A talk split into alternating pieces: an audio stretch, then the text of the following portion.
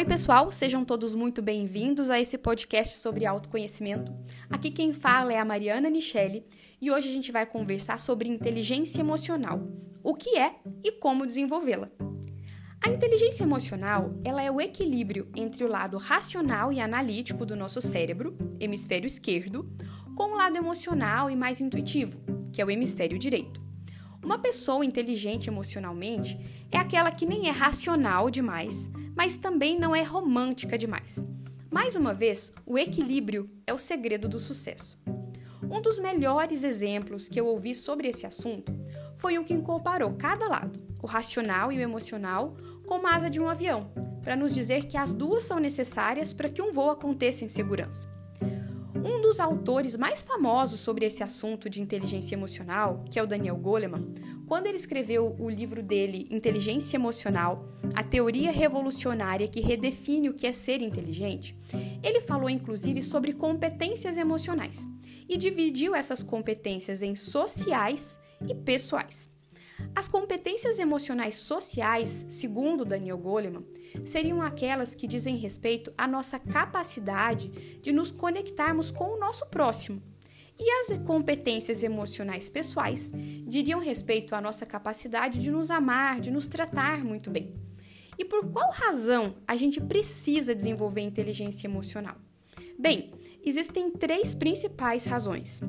A primeira é porque, justamente ao desenvolver a inteligência emocional, a gente passa a tomar melhores decisões, principalmente porque a gente consegue equilibrar melhor razão e emoção.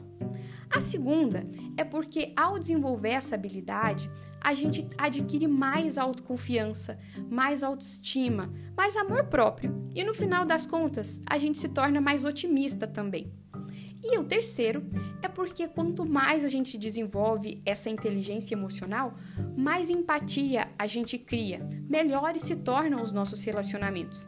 Quanto mais a gente desenvolve essa habilidade de ser inteligente emocionalmente, mais a gente consegue, por exemplo, ter uma liderança inspiradora, gerenciar conflitos, trabalhar em equipe. E a melhor notícia é que para desenvolver essa habilidade, existem técnicas que são muito fáceis. O mais difícil, na verdade, é a gente colocar em prática, justamente porque em alguns momentos a gente pensa que essas técnicas são tão simples que elas acabam nem funcionando. Não faça isso. Não pense que é muito simples, não vou aplicar. Faça o contrário. Pense assim: é tão simples, que bom, eu vou aplicar. E a primeira dessas dicas é a seguinte: pergunte para uma pessoa como ela se sente e ouça com interesse verdadeiro o que ela tem a te dizer. Aqui não é para perguntar e enquanto a pessoa fala você não ter uma escutativa. Não, é justamente para desenvolver essa empatia de ouvir o outro, de tentar entender as emoções do outro. E a segunda dica é você escrever o que você se sente. Escrever de verdade sobre os seus sentimentos. Existem estudos que, inclusive, comprovam os efeitos positivos de expressar as emoções no papel. Eu, por exemplo, só depois que comecei a escrever sobre os meus sentimentos foi que eu percebi a diferença que isso realmente faz. Eu comecei a entender, por exemplo, quais são os maiores gatilhos de alguns sentimentos e emoções que eu tenho. Que tal você escrever hoje sobre o que você tem sentido?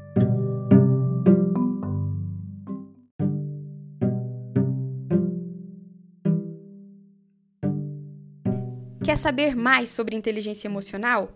Você pode me mandar uma mensagem tanto no meu site quanto nas minhas redes sociais. No Instagram você me encontra no arroba Muito obrigada pela sua presença até aqui e até o próximo podcast.